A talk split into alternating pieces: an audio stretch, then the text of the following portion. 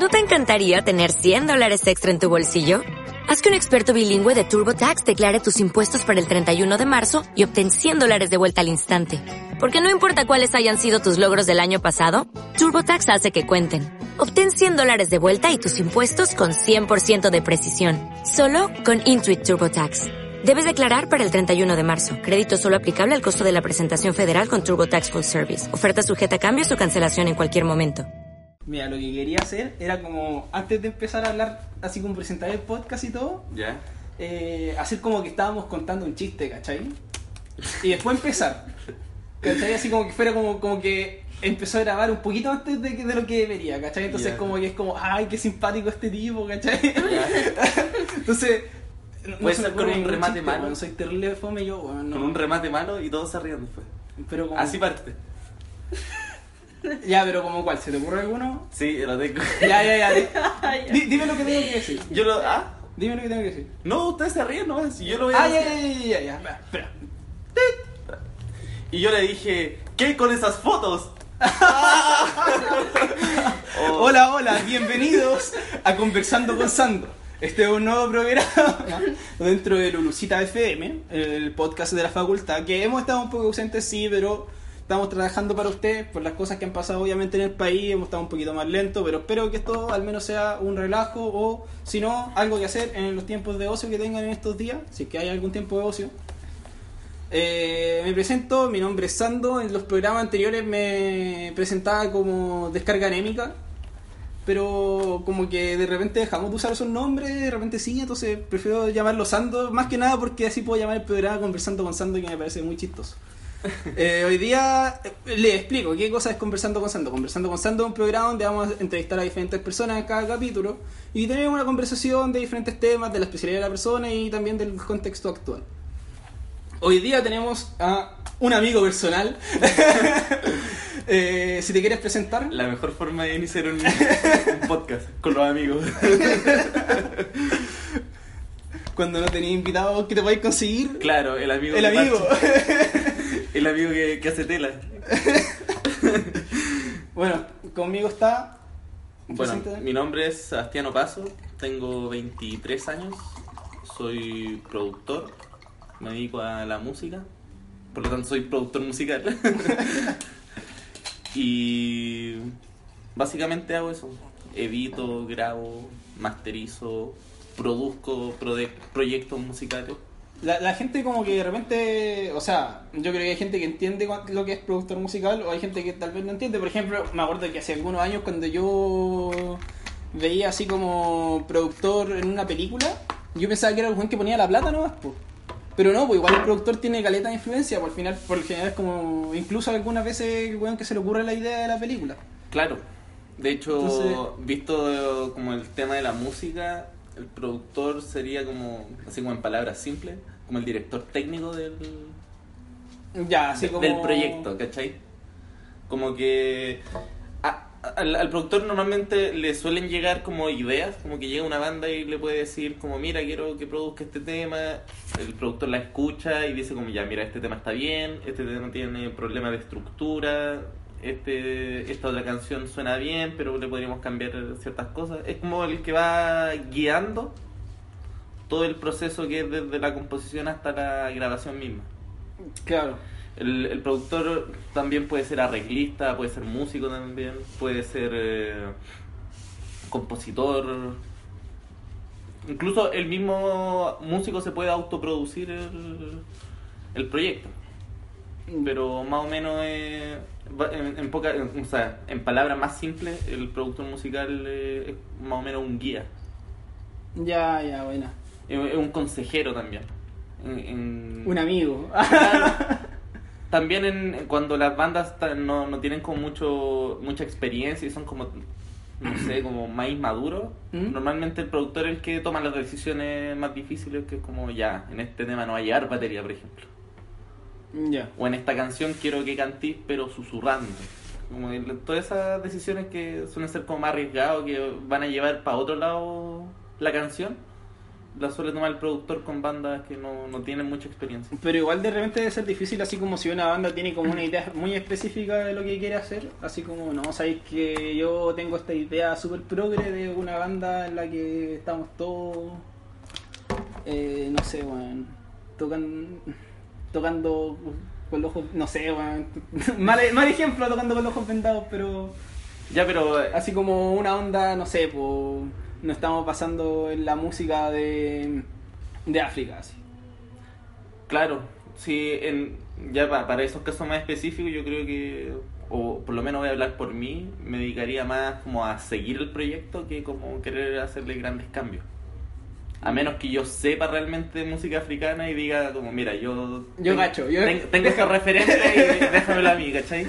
Ya, ya, bueno. Pero eso, yo creo que la, yo creo que hasta la mayoría haría lo mismo, como si, si no conocen mucho sobre ese tema es como mejor guiarlo y que llegue a un buen puerto antes que como meterse a hacer y hacer wea, o sea, hacer cosas que, que no tienen nada que ver con, con el concepto. Hoy sí que tenía una duda que es como fuera de, de la pauta. Ya mira, primera conversación y el primer tema ya, ya me en la pauta. Que es eh, así como una weá más legal, porque igual tú cachai más o menos de esas cosas, ¿no? Como de, de derecho y toda la weá. Como, por ejemplo, tenemos un problema con, como que no sabemos, porque yo había hablado esto contigo antes, porque era el hecho de como si se puede poner música o no en un podcast. Y si un podcast chico igual es difícil porque la música tiene derecho a autor, derecho a reproducción y toda esa weá. Claro. Pero ¿cómo lo hacían antes entonces como en la radio, así como, no, me refiero así como, no sé, por radio en Chile 1930, si igual le pagaban al artista o tenían el disco y lo ponían nomás? Eh, le pagan al artista. Porque, de hecho, en esa época era como, como que había una mafia, por decirlo así, de sellos discográficos que como que compraban el espacio de la radio. Ah, ya, ya, ya. Por lo tanto, ponían solamente una, canti- una cantidad de artistas seleccionados. Bueno, hasta el día de hoy pasa eso. Que podía escuchar como siempre Ariana Grande, por decirlo así, en, la, en las, ¿cómo se llama? En la radio, diciendo que en YouTube está pegando otra otra banda, sí. otro artista. Y, y yo, creo, yo, creo, yo creo que más o menos así, que ha sido, eh, ¿cómo decirlo? Eh, como que el llevar ese, esa, esa idea a las radios igual es como difícil porque las radios siempre han sido dominadas como por...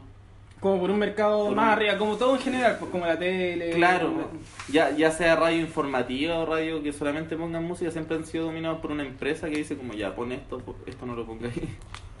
Así que es difícil saberlo, a menos que sea una radio como muy comunitaria, que como lo que pasó con Sub Pop en Seattle en los años 90, que ahí realmente ponían música que que o, o la pedía el DJ que hacía la, curato- la curatoría el DJ o lo pedía la misma gente que escuchaba la radio. Ya. Eso ahora se traduce, no sé, pues, en KXP, que es una radio... Yo te creo nomás. Sí, sigue es una radio de Seattle que Ya. de hecho sube sesiones en YouTube que llevan a un montón de artistas y toda la selección de artistas la hacen los mismos los mismos hosts de, de cada programa. Ah, así como ya, yo sé que a mí me gusta esta banda, quiero tener esto eh, Claro. acá. Veamos qué se puede hacer. Y claro, de hecho así funciona. De hecho hay un montón de radios que están empezando a adoptar ese sistema porque hace que la música sea mucho más sincera en cuanto a su reproducción. Mm. Como el tema de, de qué música poner o el tema de, el, te- el tema de, qué- de las sesiones. de qué música poner. Porque ya tú podías andar en un auto, en una radio y, y hay un montón de música que no te gusta y que está sonando porque sí. O sea, tampoco significa que sea mala la música, pero... ¿Por qué? Claro. ¿Por qué tienes que escuchar eso? Claro, por ejemplo, no necesariamente con música que no te gusta, así como por ejemplo, no sé, pues si escucháis. Eh, ¿Cómo se llama esta? La, la 88.9, ¿cuál es? La. La de rock. La rock pop. No, no, No, no, la Futuro. La, la futuro. La futuro. Ya, igual los temas son buenos, pero son siempre los mismos temas. Si Claro. escucháis eh, la radio por un mes y ya sabéis todas las canciones que ponen. Sí, pues. Que siempre las repiten. Mira, de, de ahí era. ahí- o sea, en, ahí debe haber un problema de, de cómo hacen la, la curatoría de los temas. Que probablemente sean de sello discográfico o sea, de lo, o lo hagan los mismos viejos que hacían las canciones hace 20, 30 años. Ya, buena, buena. Lo otro también es que en el caso de Futuro igual apunta a un público que es muy específico de, Claro. de rock. No, no es, no es, No es cualquier rock, que pues, es como hard el, rock, El hard eh, rock de los 80 sí. que al- apunta a un, a un- como un sector etario que es como de entre los 35, 50 años más o menos. De hecho, para el show de Iron Maiden era como pura gente de esa edad. O sea, obviamente igual había una gran cantidad de jóvenes. Porque, Claro, pero igual es la gente que creció con ellos los que más van a tener pero de- claro, exacto. Lo, es lo que al final mueve a, O sea, y- a- a la radio. Igual eso es como interesante en cuanto así como lo- lo- los gustos musicales, por así decirlo, como que a mí personalmente lo que me pasaba, puta, cuando yo era chico así, no sé, cuando era chico chico, así como básica, eh, la única experiencia de música que tenía más o menos era como, yo creo más como la parte de mi papá. Mi papá así como que no veo hace 10.000 años, ¿cachai? Papá, papá, papá abandonador. Eh, que escuchaba harto hard rock. Entonces igual me gustaba harto esa música. Después cuando llegué eh, a la media, eh, como que todos mis amigos escuchaban cumbia, villera, ¿cachai? Y colombiana. Eh, entonces esa música me gustaba harto, pues, ¿cachai? Y después así como cuando ya estaba, cuando ya no me juntaba tanto con ese grupo, porque fue eso, eso- yo los conocí en Scout, por así decirlo, cuando ya estaba en tercero o cuarto me empezó a gustar como los grupos de cumbia nuevos que empezaron a salir en Chile como en el 2006, como todas esas bandas, porque era como lo, el, lo otro que tenía para escuchar nuevo, pues. Claro. No sé, pues después de eso me puse, no sé, no, no me acuerdo bien, así como cada parte que escuché, pues escuchaba tal vez como harto más blues y vez harto jazz. Después me puse a escuchar, no sé, pues David Bowie ahora últimamente y después ahora estoy escuchando igual como lo, lo que se venga en verdad, pues como harto de música chilena ahora también estoy escuchando. Como que igual voy cambiando en sentido, ese sentido como lo, mis gustos musicales, no sé cómo fue para ti. Como... Bueno, para mí yo empecé como escuchando música por mi mamá, que escuchaba Camilo Sesto, muy música de de como hacer aseo. Más o menos como esa fue mi primera aproximación a la música y después ya conocí bandas, no sé, pues System, Red Hot Chili Chili Peppers por mi hermana. Por- o sea, por mis dos hermanas que eran las que escuchaban esa música 1998-2003. Tus hermanos son mayores, pues están Claro. con la demografía de... Están en ese periodo de, de Baby One More Time y Break Stuff de, de Limp Bizkit, ¿cachai? ¿Ya? Y claro, y ahí tuve un acercamiento y, y también fue harto la influencia de, de MTV. Porque mi hermana al ver ese programa yo de mono seguía esa weá y, y como que empecé a ver videos y algunos me llamaban la atención. MTV cuando tenía como dos programas de animación y todos los demás programas eran música. Claro, pues, tenía como Red de Sí. Stimpy y el Bob Esponja, una vez así. y el resto era solamente los días más pedidos, música. De, de comercial era música también. Era, era un canal que realmente era bueno en, en su tiempo. Y de hecho, nuestra generación conoció como el decaimiento de, de MTV y aún así era bueno. Y después ya la música se, se bifurcó directamente al internet. Ya cuando en- tuve acceso al internet ya se, se como- expandió, fue una explosión de, de música.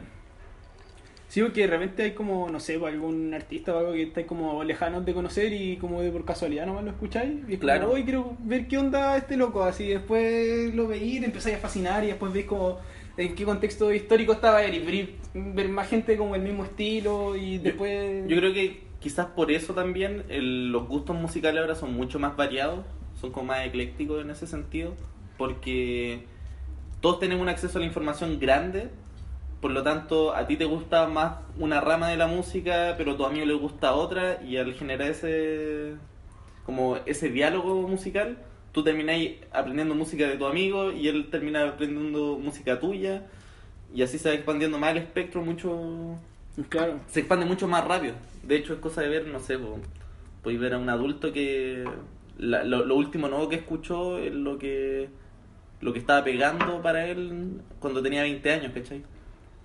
Sí, no, ahora cambian completamente los Claro. estilos a cada rato y no sé no sé mucho de- del, mer- del mercado como chileno, pero como como en el mercado internacional, así como que salen gente nueva cada rato, así la está la la Billie Eilish, que tiene Claro. como 12 años. ¿Cuánto? No, no tiene 12 años, tiene como 16 años. bueno, 17. Claro, 17. más o 17 menos. años, weón, y como que salió de la nada, y como que cada rato, cada año salen gente nueva y la pega caleta, así mucho. Sí, pues. Como la oportunidad es también de eso, pues. Bueno, igual el mercado chileno es pequeño comparado al gringo, al Oh. británico, ¿cachai? Sí, no, sí, pues definitivamente, pero... Pero acá en Chile igual se está dando algo súper interesante que a partir de, lo, de las mismas tocadas y la autogestión de los mismos artistas ha, ha permitido que, que estos vayan creciendo. Pero, por ejemplo, ¿cómo lo hace un artista chileno para... Pa, no, no necesariamente como la clave del éxito, ¿cachai? Pero como para entrar más como en el mundo, no necesariamente comercial porque suena feo, pero en el, el- pero sí, pues, en el mundo comercial, en el sentido como que la gente te Como entrar a la industria. Claro, porque una cosa es como ya así música por amor al arte y la otra cosa es como estáis haciendo discos, ¿cachai? Estáis como vendiendo los discos, la gente te los compra. Claro, yo creo que. Bueno, así como tanto vender discos acá no, ya no se da. Pero sí, para entrar a la industria, yo creo que la mayoría es tener buenas canciones. Eh, más allá de, de, de todo, eh, como el primer paso que tenéis que tener son buenas canciones. Y a, partir de ahí hacer todo el plan de difusión y constancia de estar tratando de sonar muy seguido. Ya, sí. Uy, ¿sabéis que hay un tema que no lo puse en la posta, pero sabéis que lo quería hablar hace caleta? Que va relacionado a esto y es como. La otra vez estaba pensando, bueno, es que esta es una conversación que tuve con un. con un amigo que. que bueno, lo conocí como por un mes nomás, no, no por un mes, como por sus cuatro meses, que fue un español que vino para Chile Ah, ya. y que lo conocía como por, por el deporte que hago, po, porque está, se metió a mi club. Y la weá es que como que él me había preguntado qué música le recomendaba, po. y después como que me puse a pensar así como en la música que yo considero buena, que es chilena, po. Y como que me estaba dando cuenta que no sé si es mi gusto personal o si es la realidad, que como que la mayoría de las bandas como, no necesariamente por decir buenas, pero como, sino que como exitosas, ¿Están pegando? es que, o, o- o- pero no necesariamente que están pegando ahora, sino que como a lo largo del tiempo, así cuando dice como, no, esta banda es buena, así como cuando decís como, no, eh, eh, alturas de Machu Picchu, los Jaiba o alguna vez así, Claro. como que al final, eh, como que toda la música es súper política. Y eso tiene que ver así como con, no, no, será como una desviación de lo que yo creo que, que es como buena música o el sentido como que en Chile la música se ha desarrollado como por un ámbito político, tal vez como por el tema de la dictadura que hubo hace Claro. tan poco tiempo. La dictadura, a pesar de que haya sido hace 40 años, eh, es súper reciente. po. Y algo que a lo largo de la historia eh, vuelve a aparecer, vuelve a aparecer, ya sea por un caso, porque el tema de los detenidos desaparecidos todavía no se resuelve bien, ¿cachai? Es algo que siempre va a estar pesando hasta que hasta que no se resuelva eh, directamente. Yo creo que por lo mismo han, han seguido saliendo discos muy políticos, Mm, Claro. como en, como en ese sentido. Como tal vez no necesariamente intencional, aunque aunque aunque sí conozco bandas que lo hacen muy intencionalmente, pero eh, pero como no es no es como que por lo, como que el- la banda por lo general sea como no nosotros somos apolíticos, como que por lo general siempre hay como una mirada como política tal vez como de la música. O eso es la más tal vez antes y ya no tanto. Yo creo que. No, yo creo que sigue siendo muy política a propósito. Porque hay una necesidad de querer decir un montón de cosas que no. que nadie dice, ¿cachai? Claro. Todos sabemos que, no sé, en la Araucanía matan mucha gente, entran a las casas, eh, amenazan a niños. De hecho, es cosa de, como de ir a darse una vuelta para allá y casi todos los niños ya como que tienen protocolos para para los impactos de bala, ¿vos ¿cachai? Y... Espera, me distraje. ya. ¿Qué opinas? Sí. Eh, ¿De qué estaba hablando? Ah, claro, que en, en los colegios de la Araucanía hay protocolos para, para qué pasa si hay impactos de bala. Y eso es súper fuerte. po. Y, y todos sabemos que, cagado. que, que, que- o sea, quizás no sabemos que si, que si pasa realmente, pero sí estamos conscientes de que es posible que pase, ¿cachai? Y durante harto tiempo igual la gente se ha quedado callada con esos temas. Y es algo que igual es súper también influente. Ya bueno, ahí si quieren jugo, saquen jugo, lo mezclas con. Igual es importante, o sea, ahora, ahora más que nunca es súper contemporáneo ese tema. Siempre lo ha sido en verdad, pues, pero tal vez la gente no sabe lo que pasa, como que se aísla de esos temas. pues. Es Claro. como cuando decís. Porque hay mucha gente que ve. Es como es, como triste esta wea casi porque es el mismo país, ¿cachai? Pero hay gente que ve como los problemas que es la Araucanía, como cuando decía así como, oye, el niño que se muere de hambre en África, ¿cachai? Como que es un problema Claro. inexistente, en el- como que tú no lo pensáis. De hecho, yo creo que hasta que no mostraron el. O sea, hasta el día que mostraron el video de la muerte de Catrillanca, yo, yo creo que eso le abrió los ojos a muchas personas que. Sí, pues. que hacía como ojos ciegos a lo que estaba pasando en la Araucanía. También a los que defendían a carabineros. Todo ese espectro, ¿cachai? no se fueron a tomar el cafecito del Starbucks con el carabinero. Claro. Después esas medidas que ya son como idiotas, porque... Sí, no, qué ridículo eso, güey. Fue como hace un año, dos años. La otra vez lo vi en la historia del Felipe. Claro. tanta risa, ¿por qué me acordaba eso? Es como ya, vamos a. No, vamos a limpiar la imagen. No, no, no la van a limpiar eh, devolviendo la plata que robaron ni. Ni dejando de cometer crímenes Claro. contra los derechos humanos, no. Un cafecito en Un el cafecito. Con- No, y ahora también con todo lo que está pasando. Eh... Hoy, la fecha, para que la gente que lo escuche después pueda saber esto. Hoy día es 12 de noviembre. Solo para dar contexto de en qué momento estamos, por si es que el día de mañana hay, hay, no sé, un golpe de estado de nuevo y. Un autogolpe. Autogolpe, claro. Así los Claro. milicos se vuelven a tomar el poder como al principio que estaban con. No sé, alguna wea. Claro. Por, por si acaso. no, pero. ¿Cómo se llama? Em, claro, pues todo esto que ha salido de las noticias, la- la- la- las fake news. Me carga ese término porque el primer one que lo hizo fue como. fue Trump. Sí. Pero, pero es cierto, pero no, no, solo que no como él lo- no como no como de, de- de la izquierda, sino que bueno, es muy de la dere- derecha esa weá, o sea, de, de, de los medios convencionales, weón. No sé si viste en Instagram esa weá de la noticia que salió en el TVN de, de la mina que incendió una, un- una farmacia. Claro. Y era terrible falso el fuego, El pero es que weón era, muy era muy falso, weón. Pero weón, así como el hecho de que pase De- esa información es súper brígido, así que Claro, po. pasando una mentira en la noticia. No, y, y más encima en una situación en que yo creo que ahora más que nunca están las teles prendidas viendo qué pasa. Sí, po. Y cometer ese error es como. Eh, garrafal. No, y. Está. Es peligroso, es súper peligroso toda esa desinformación, todo. Claro. Porque al final. hay- Hay gente que dice que es como más para dividir el país, que igual es cierto, aunque la mayoría de la gente que cae en eso son como, bueno, la gente que es como muy de derecha y los abuelitos, así, una cosa Claro. así.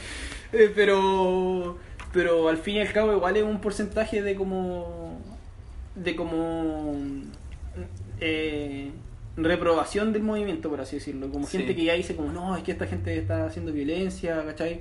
De repente a mí me, me preguntaba, no sé, pues así... eh, familiares me dicen como, oye, pero ¿cuál es la gracia de, de, de todos estos desórdenes y todas estas cosas que hacen, ¿cachai? Y es como, pero weón, así como, ya tú podéis verlo como ya algo bueno o como ya algo malo y te valido cualquiera de las dos visiones porque hay argumentos para los dos, ¿cachai? Pero ese no es el trasfondo de todo lo que está pasando, para Claro. nada, así como que el tema que estáis teniendo sobre lo que está pasando está muy desviado del centro como lo más importante que es como la desigualdad y todo lo que está pasando en, en el país. pues. Sí, pues son años de. de, de que el mismo Estado nos ha estado cagando. Sí. con, Y- con di- distintas cosas y de forma sistemática.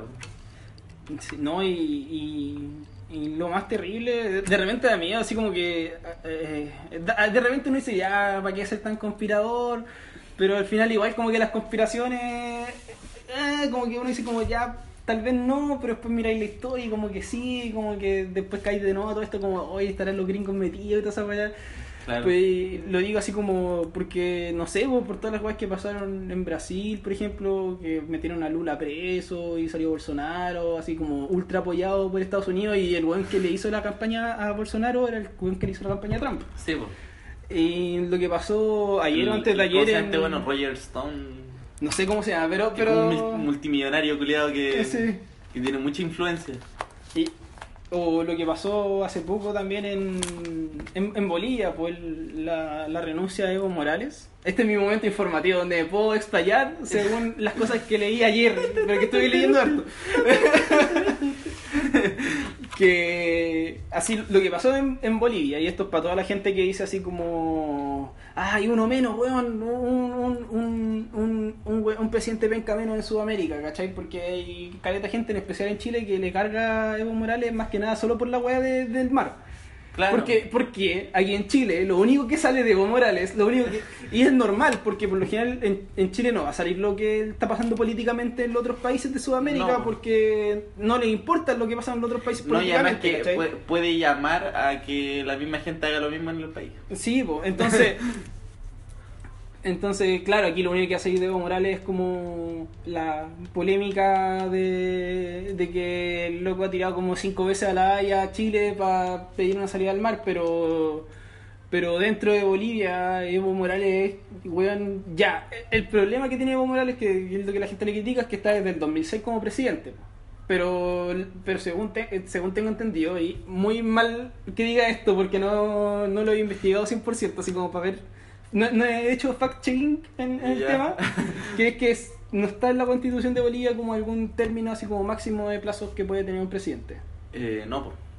De hecho, Entonces- lo mismo ha sido reelecto tantas veces. Claro, entonces eh, la gente nos habla, no sé, pues de que Evo Morales, weón, disminuyó la pobreza y la extrema pobreza en Bolivia mucho, así, onda, pero mucho, pero mucho. Sí.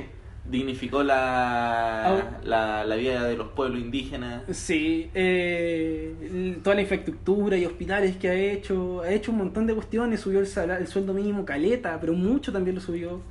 Entonces, la gente no habla de eso, pues, ¿cachai? Porque aquí en Chile lo único que sabe Evo Morales es que es un conche tu madre porque está viendo salir al mar, ¿cachai? Pero nadie Claro. te habla de las cosas buenas que ha hecho, entonces para el chileno promedio Evo Morales es como, ah, ah, loco de mierda. No, y lo otro es que probablemente él no, es, no, no correspondía a ninguna élite política ni económica. Claro. Era un sindicalista.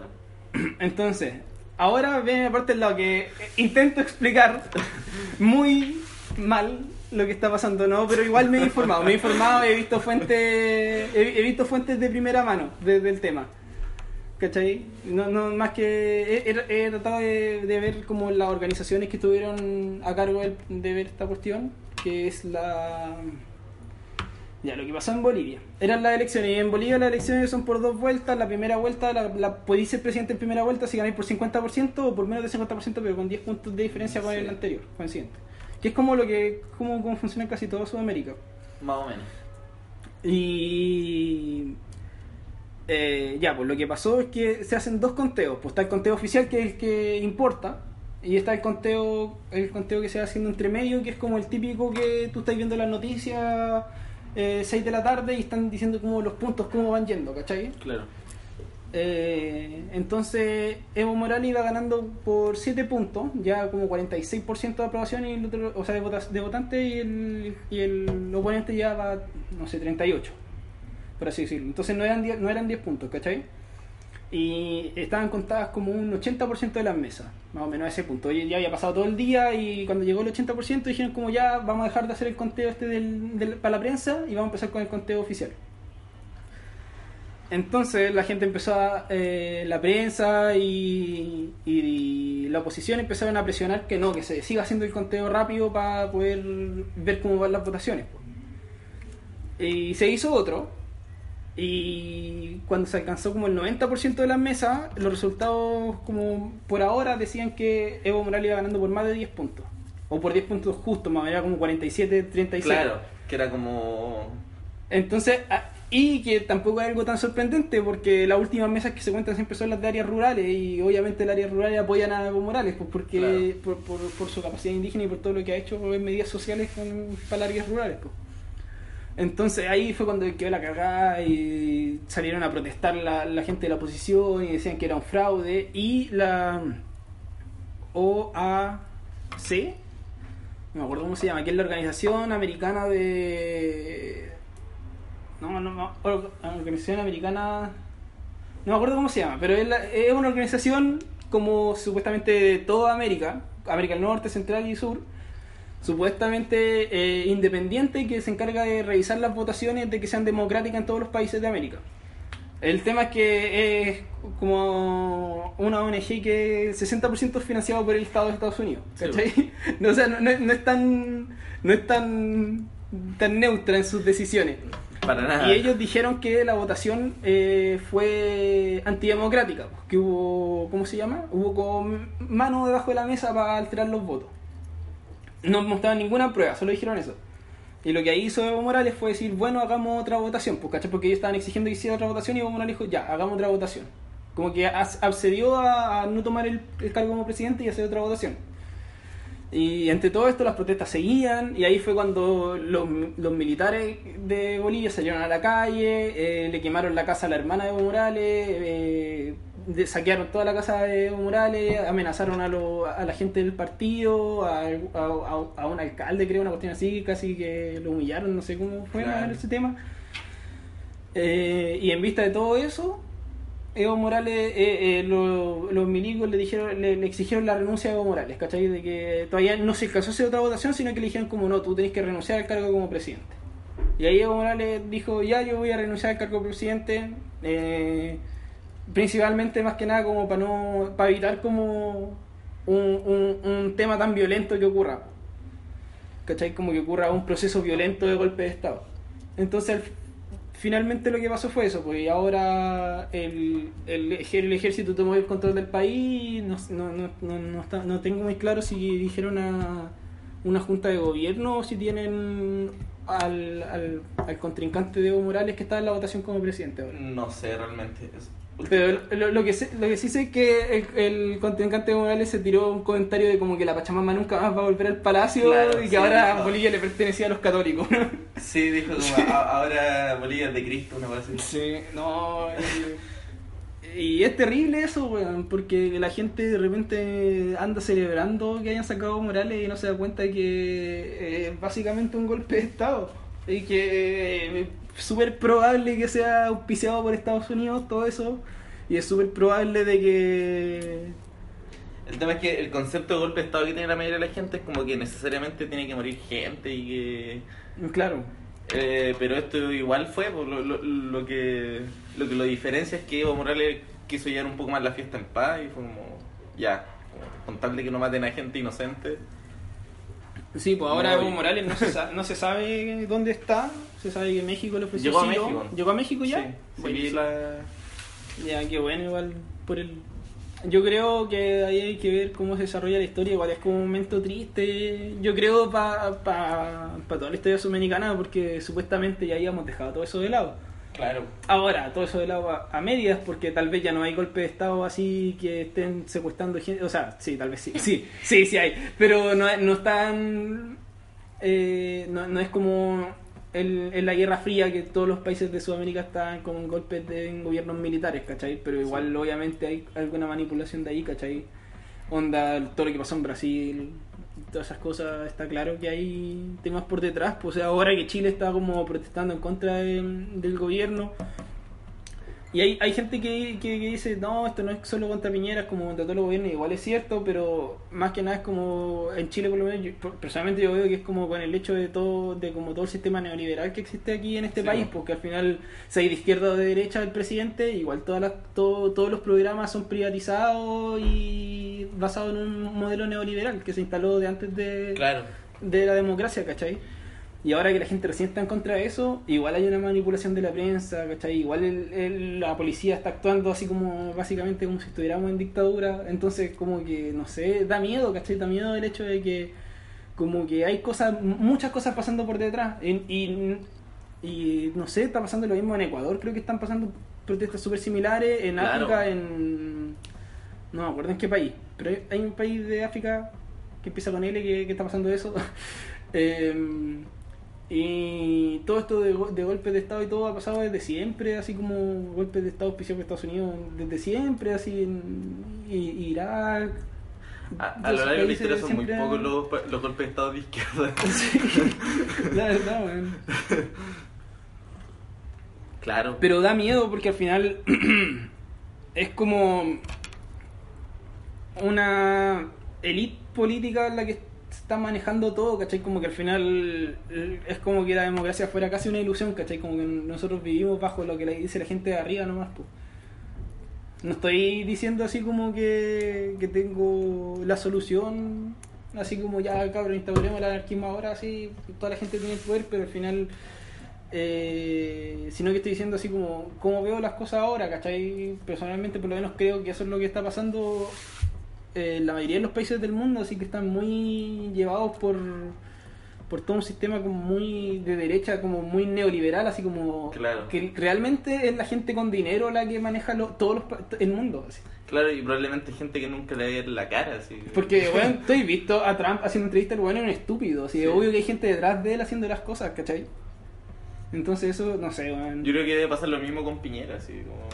Sí, lo más probable.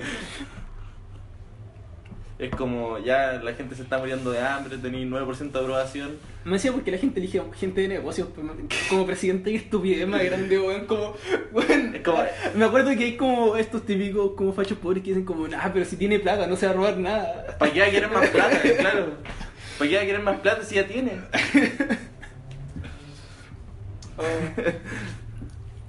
Pero hablando, así como para volver a la conversación y dejar este tema como de exposición, el, momento informativo. Momento Hablando como a, volviendo a conversaciones así como y, y dentro del tema de política eh, que es eh, eh, más metido en, el, en tu ámbito principal que es el arte que es una pregunta que como que siempre me hago de repente y yo creo tener una opinión como fuerte respecto al tema pero de repente no la tengo.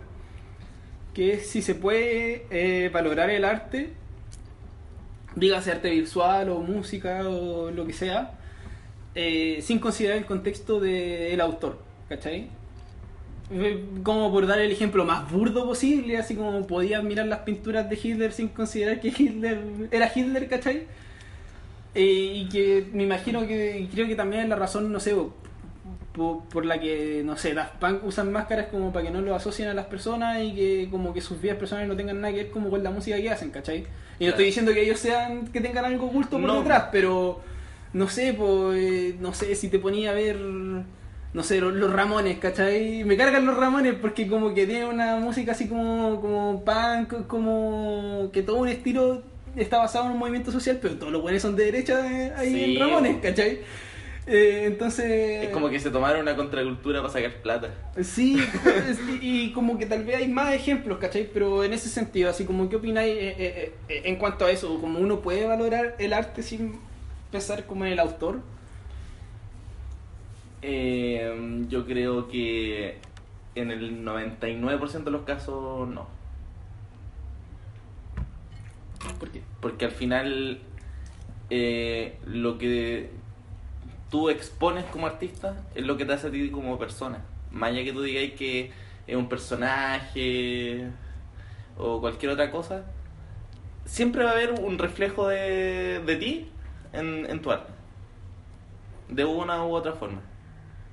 Yo creo que por lo mismo, así como volviendo al ejemplo de Daft Punk, me parecería súper lógico que usen máscara y que no, no tengan letra su, su música. Porque la única forma de que no se lo asocie es directamente a ellos.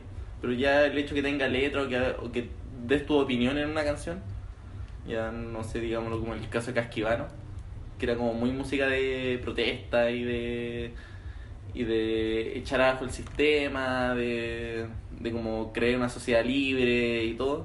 Y después se supo que igual el weón le pegaba la polola, como, ¿cachai? Y es como, bueno, está diciendo más inconsecuente que la chucha con lo que dice. Y a pesar de que ahora como la consecuencia está súper mal vista por Cast y esos weones de ultraderecha. Pero específicamente en este caso es como, bueno, está diciendo, como la mierda y cantáis de eso, ¿cachai?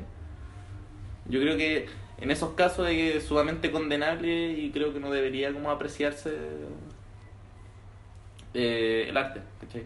Como, como que pierde cualquier punto de validez si, si el tipo ya fue funado o está metido en un caso... Claro, pues en- ese caso igual...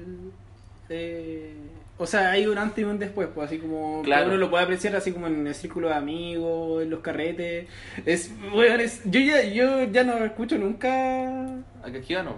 en, Ah. en, en carrete o un montón de cosas así como eh, como que uno se da cuenta de que hay un cambio en la sociedad como que la gente hay igual hay harta gente que como que, que adopta esa postura como del cambio así como sabéis que en verdad no pues bueno, ¿por qué voy a escuchar esto? Claro. Y también creo que ahora sí. o sea, ese es como el pensamiento que creo que debería ser como general. Y el otro es como. También lo, lo puedes valorar, pero siempre y cuando tenga el criterio necesario y sepas que, quién es esa persona, ¿cachai? Como.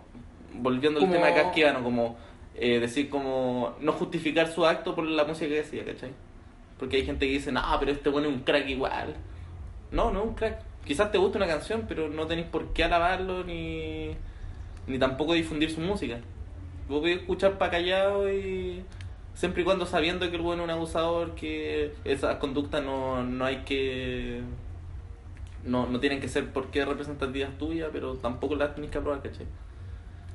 Claro. Como la vez que me enviaste hace poco como la funa que le hicieron a Redolé. Arredoré. Sí, pues igual también igual me cambió como la, vis- la visión caleta de Redolé y en, en caleta porque también no solo era como la parte de la funa, sino que era como una parte como bien personal, así como del contexto como en el que trabaja él tal vez, Claro. que es como súper abajista por así decirlo, así como que eh, como no decir que el loco no es, no es del pueblo, pero como que se trata de hacer mucho de, de- de- del pueblo, así como que como que tratar de culturalmente decir como no, yo soy choro, ¿cachai? Claro.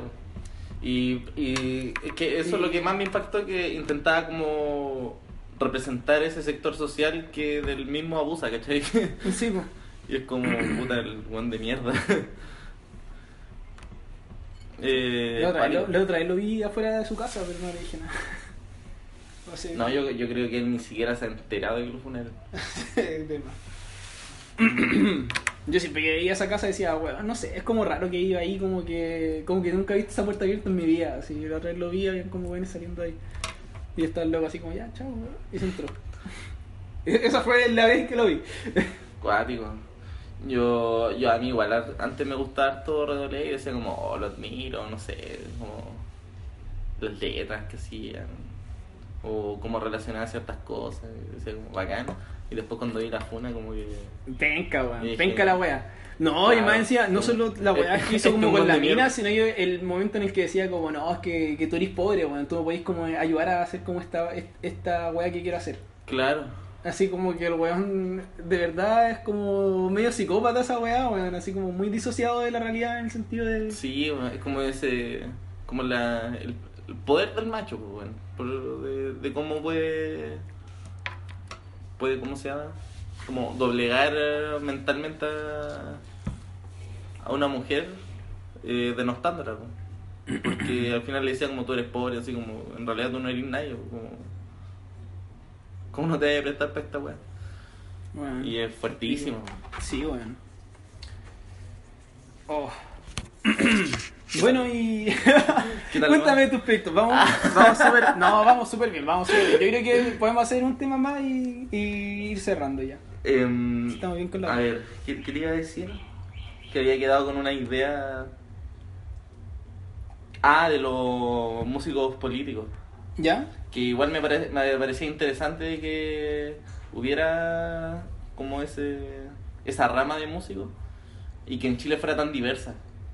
Porque no- normalmente como en Estados Unidos se le, o en Inglaterra o en Europa, como que se le tiende a asociar normalmente como al rock, al hip hop y como por ahí nomás por la como música Claro, como contestataria. este grupo de weones que son políticos. Claro, y el resto es como música muy muy nada por decirlo así o situacional. Claro, en cambio aquí, no sé, pues... Puede haber una banda de cumbia que es contestataria. Sí, po. de, de rock, de blues, de...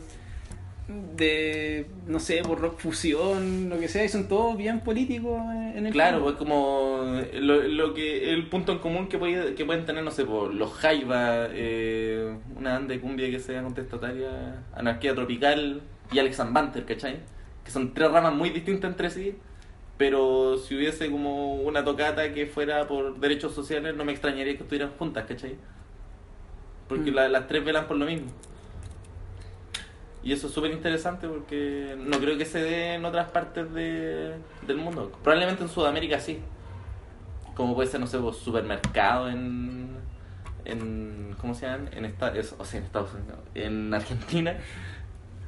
O cualquier otra banda que ahora no recuerdo en. Pero en igual, Sudamérica. claro, pues como el contexto de, de, de la gente que vive en el lugar, porque al final, eh, ah, me la voy a dar de, de lo que me acuerdo de segundo medio, de historia.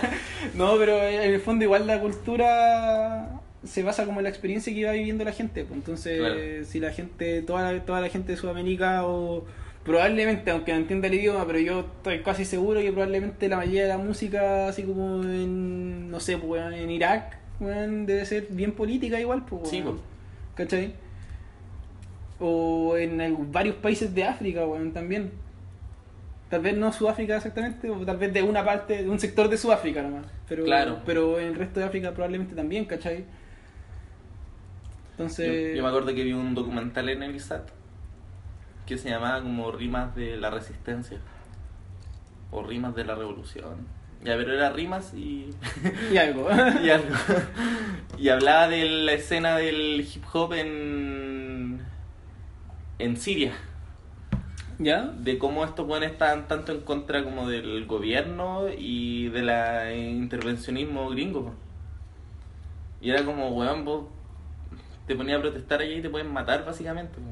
Claro, te están buscando de, de- de los dos lados, básicamente. Claro, es como, y esto pone como, como una contracultura muy, muy fuerte y, y cuática en ese aspecto porque hasta qué punto vaya a arriesgar tu vida por, por imponer tu idea de, de que las cosas están mal. Y me parece como súper eh, valiente en ese aspecto porque yo no sé si estaría ha- haciendo lo mismo en esa situación, ¿cachai? Claro. Si bien acá igual la represión se vive fuerte, pero yo creo que al nivel de Siria o Medio Oriente es como un nivel ya más extremo, ¿cachai? En el que no sabía el, si la, el buen que está al lado es tu amigo o tu enemigo. Weón, es cuático porque es como que toda la cultura... No, no estoy aprobando la religión, ¿cachai? A mí me cargan las religiones en general. Eh, opino que... Y el Islam tiene caleta de weá igual machistas, po. Sí, po. Pero... Eh, que lata que como que los países del Medio Oriente que tienen una cultura diferente al resto del mundo, así como basada, no necesariamente como que sean religiosos, sino que basado en los avances que ha hecho dentro de la cultura como religiosa que tienen, como el, no sé, por la arquitectura y todas esas weas, por así decirlo. Eh, como que no se puedan explayar culturalmente como el resto de la gente, ¿cachai? Porque aquí en Sudamérica, bueno, tal vez no estamos como en el mejor, en- no, no so- no estamos como en Europa o en países del primer mundo que están, están bien, ¿cachai? Nosotros Claro. no estamos bien, ¿cachai? Pero igual hay momentos como para mantener cultura, ¿cachai? Hay como tal vez el, el sustento como económico, por así decirlo, para poder mantener como un diálogo, para poder hacer como sectores turísticos, por así decirlo, como que allá no se dan esas cosas porque de verdad que están en guerra y están en Claro. guerra, weón, así como 50 años que siguen en guerra, weón, es, Sí. es absurdo. Como que de verdad tú nací ahí, está ahí- nací en un nací en un terreno de guerra en que weón, es muy difícil vivir. Y en que la mayoría de las costumbres que son como ya socialmente aprobadas son en su mayoría religiosas. Mm. Es como difícil no estar pegado al Islam eh, viviendo allá. Porque tampoco hay espacio para poder generar otro Claro. tipo de cultura si está ahí Sí, constantemente atacado. Oye, para cerrar tenía un tema que eh, lo estaba pensando mientras estaba hablando esto y ya se me fue, po, entonces no tengo el tema ya. Pero Ya. Pero. Uf, uy, no lo puedo creer. Fue completamente el tema, sí, pero de verdad que era un tema bueno, weón, para otra. un anexo, continuación. No, eh. Puta, Déjame sacar algo de los bolsillos. Ya, eh, ¿qué lo. Cuéntate una historia. Una historia buena. Una historia buena. una historia buena, una anécdota. un- eh, una anécdota que te dé vergüenza. ¿Qué clase de, de Historia buena. es? Te voy a contar una historia que me da vergüenza. Vine a grabar un podcast. Me hicieron una pregunta de contar una. No, y- ¿Tenía alguna historia? ¿Alguna historia? No sé, pues. No, no, no, no, no sé qué puede ser. ¿Pero qué, qué, qué querés que te cuente? A ver. eh, eh, ¿Alguna vez hay hecho algo que no necesariamente. Pues, probablemente fue ridículo, pero no necesariamente ridículo, pero que te haya dado mucha vergüenza, tal vez no en el momento, pero así como mirando hacia atrás, tú mirás y fue como, ¿por qué hice eso? Eh, creo que sí. Que fue como en tercero medio. Que como al 18 había que hacer como bailes típicos. Y, y nosotros habíamos elegido como el, baile que era como. se llama la cacharpaya.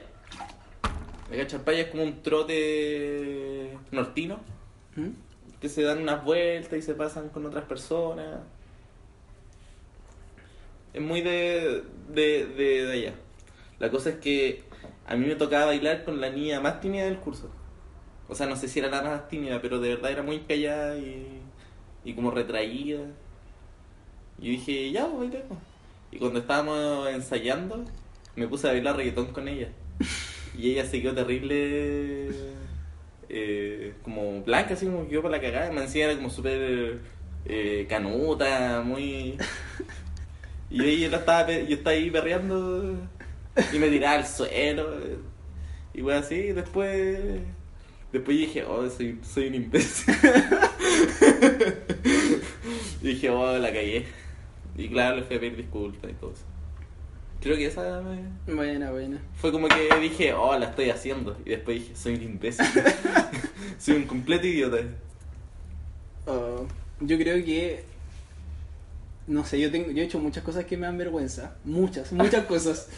Pero así como por sacar una que se me ocurra, y es como pro- probablemente, no sé, hay, hay varias que me, hay varias historias que me dan vergüenza, pero no sé, pues así como la que me acuerdo, la primera que me acuerdo ahora es como me acuerdo que estaba en Scout, en el campamento, pero era así como en, como en Maná, y es como la parte básica, ¿cachai? O creo, creo que era eso, o tal vez era en Tropa, que es como, pero cuando recién empecé, es como tal vez sexto básico.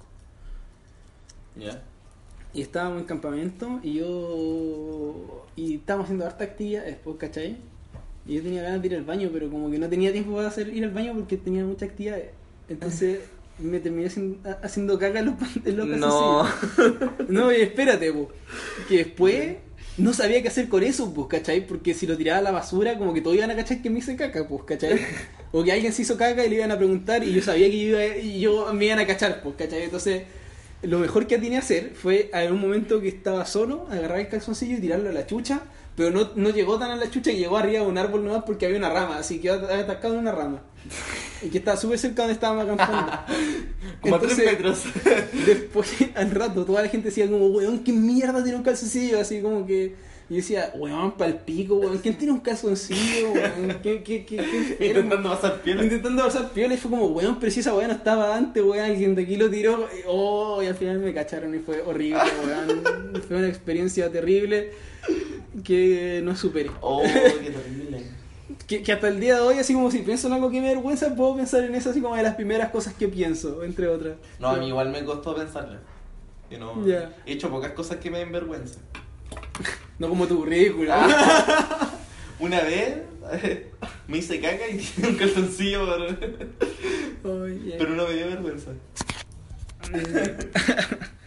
Bueno, eso sería todo por hoy, pues yo creo. Así que muchas gracias a los auditores. Muchas Auditores. gracias por escuchar este, Este podcast. este podcast. Los queremos mucho, cariños. Ojalá que no sea tan malo. Ojalá que nada se Pero si este bueno, ¿de qué estáis hablando? Por favor. Ojalá que no hagan clips. ¿No te encantaría tener 100 dólares extra en tu bolsillo? Haz que un experto bilingüe de TurboTax declare tus impuestos para el 31 de marzo y obtén 100 dólares de vuelta al instante. Porque no importa cuáles hayan sido tus logros del año pasado, TurboTax hace que cuenten. Obtén 100 dólares de vuelta y tus impuestos con 100% de precisión. Solo con Intuit TurboTax. Debes declarar para el 31 de marzo. Crédito solo aplicable al costo de la presentación federal con TurboTax Full Service. Oferta sujeta a cambios o cancelación en cualquier momento.